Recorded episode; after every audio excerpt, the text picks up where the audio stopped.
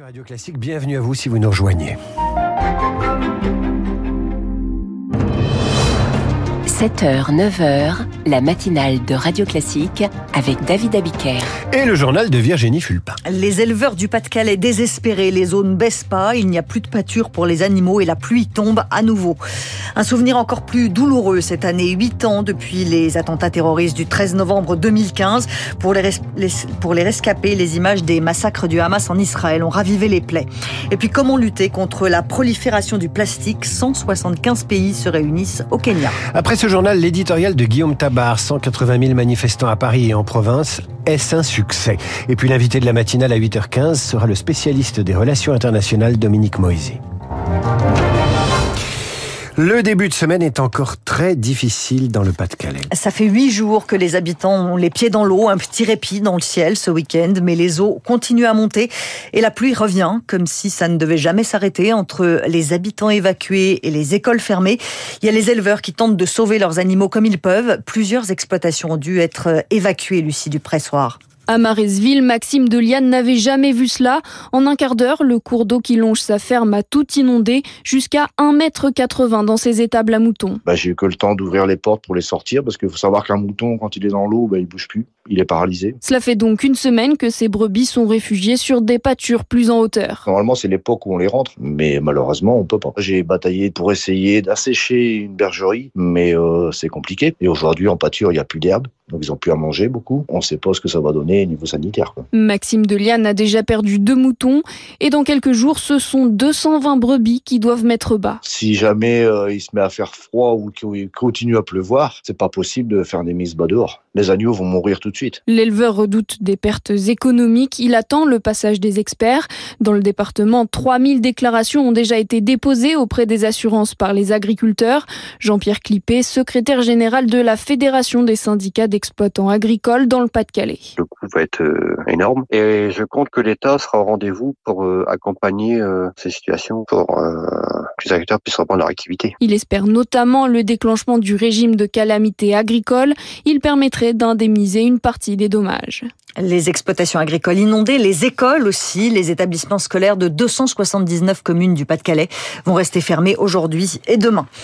Désobéir pour soigner, le Sénat a voté pour la suppression de l'AME, cette aide médicale d'État qui permet aux sans-papiers de bénéficier de soins gratuits. Il faut maintenant voir ce que l'Assemblée nationale décidera, mais 3500 médecins ont déjà signé une déclaration de désobéissance. Ils vont continuer à soigner gratuitement leurs patients sans papier. Julie Chastan est médecin au centre de santé de Champigny-sur-Marne. Pour elle, supprimer l'AME, c'est un non-sens humain et économique. Il y a peu de temps, j'ai eu une petite fille de deux ans. Sa maman a débarqué au centre de santé parce qu'elle avait de la fièvre.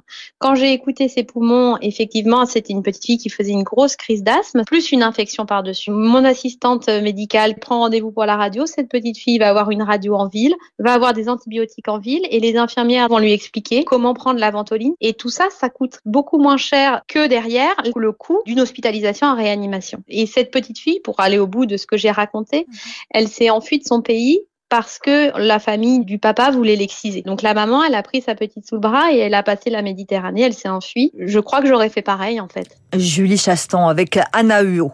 Sans la première ministre, mais avec un 49-3, la loi de programmation budgétaire devrait être adoptée cet après-midi à l'Assemblée nationale. Elisabeth Borne ne sera pas présente, mais le gouvernement devrait bien utiliser le 49-3, son 17e, pour faire adopter la loi. Nous sommes le 13 novembre, huit ans après les attentats de Paris. Des commémorations sont prévues sur les Et cette année, le souvenir est encore plus douloureux. Les 130 morts et les 350 blessés, encore plus présents dans notre mémoire collective L'attaque terroriste du Hamas en Israël le 7 octobre et l'attentat dans le lycée d'Arras ont ravivé les blessures, Julie Drouin. Des victimes qui courent pour fuir les tirs de Kalachnikov, d'autres qui se cachent pendant des heures, des otages, des centaines de morts. Ces informations du Proche-Orient, diffusées en boucle depuis plus d'un mois, touchent dans leur chair les survivants du 13 novembre, nous confie Arthur des nouveaux rescapés du Bataclan. On coupe la télé, on essaye de pas trop écouter la radio. Pareil pour Twitter, pareil pour Facebook. Vous n'avez pas idée à quel point une rafale de Kalachnikov, ça peut déclencher des choses chez nous. C'est ça l'horreur du stress post-traumatique, c'est qu'on peut réussir à le mettre à distance, mais finalement, il n'y a jamais vraiment de guérison. Et donc là, on est obligé de beaucoup se protéger en ce moment. Celui qui est aussi président de l'association de victimes Life for Paris s'inquiète aujourd'hui d'une certaine banalisation du terrorisme. Vous avez un professeur qui est assassiné à Arras, Ça fait les gros titres quoi? Deux, trois jours? Maintenant, le terrorisme vous dit, vous êtes professeur, vous êtes une cible légitime. Et pourtant, ça suscite beaucoup moins de réactions qu'à l'époque. On a un peu l'impression qu'il y a une forme d'anesthésie générale, que les gens s'habituent à ce qu'on paye un tribut en vie humaine au terrorisme. Et ça, c'est très très dur à vivre pour nous. On a l'impression que la solidarité qui était derrière nous, en fait, si on devait la tester aujourd'hui, elle serait peut-être un peu moins forte. Arthur Desnouveaux rappelle l'importance de l'unité face au terrorisme. Les polémiques, elles, ne servent qu'à le nourrir, conclut-il. L'importance de l'unité, c'est aussi ce qu'ont souligné les nombreux participants à la marche civique contre l'antisémitisme hier à Paris et dans 70 villes de France. Plus de 180 000 personnes ont défilé. Ce matin, Emmanuel Macron reçoit les représentants des cultes à l'Élysée. Des tirs de Kalachnikov, les rescapés du 13 novembre 2015 que vous venez d'entendre, en parlaient comme d'un traumatisme impossible à oublier, évidemment. Une école juive de Montréal au Québec a encore essuyé des tirs. Hier, elle avait déjà été la cible d'attaque la semaine dernière. Il n'y a pas de blessés. À Gaza, des milliers de Palestiniens se retrouvent pris dans les combats autour de l'hôpital Al-Shifa. Le Hamas a dénoncé un bombardement israélien ce week-end. L'armée israélienne n'a pas confirmé, mais les civils cherchent à fuir le site privé d'eau et d'électricité depuis vendredi. Y a-t-il un signe d'espoir pour les otages du Hamas? Benjamin Netanyahou évoque l'éventualité d'un accord pour la libération de certains des 240 otages détenus à Gaza. Le premier ministre israélien s'exprimait sur la chaîne américaine NBC. Les représentants de 175 pays se retrouvent aujourd'hui au Kenya pour lutter contre la prolifération du plastique. Il y a déjà un continent de plastique dans l'océan. 1800 milliards de déchets de plastique qui se sont agglomérés pour former une masse qui ne cesse de s'étendre dans le Pacifique. Alors on arrête quand? Les représentants des 175 pays doivent finaliser un traité mondial contraignant pour lutter contre la pollution plastique.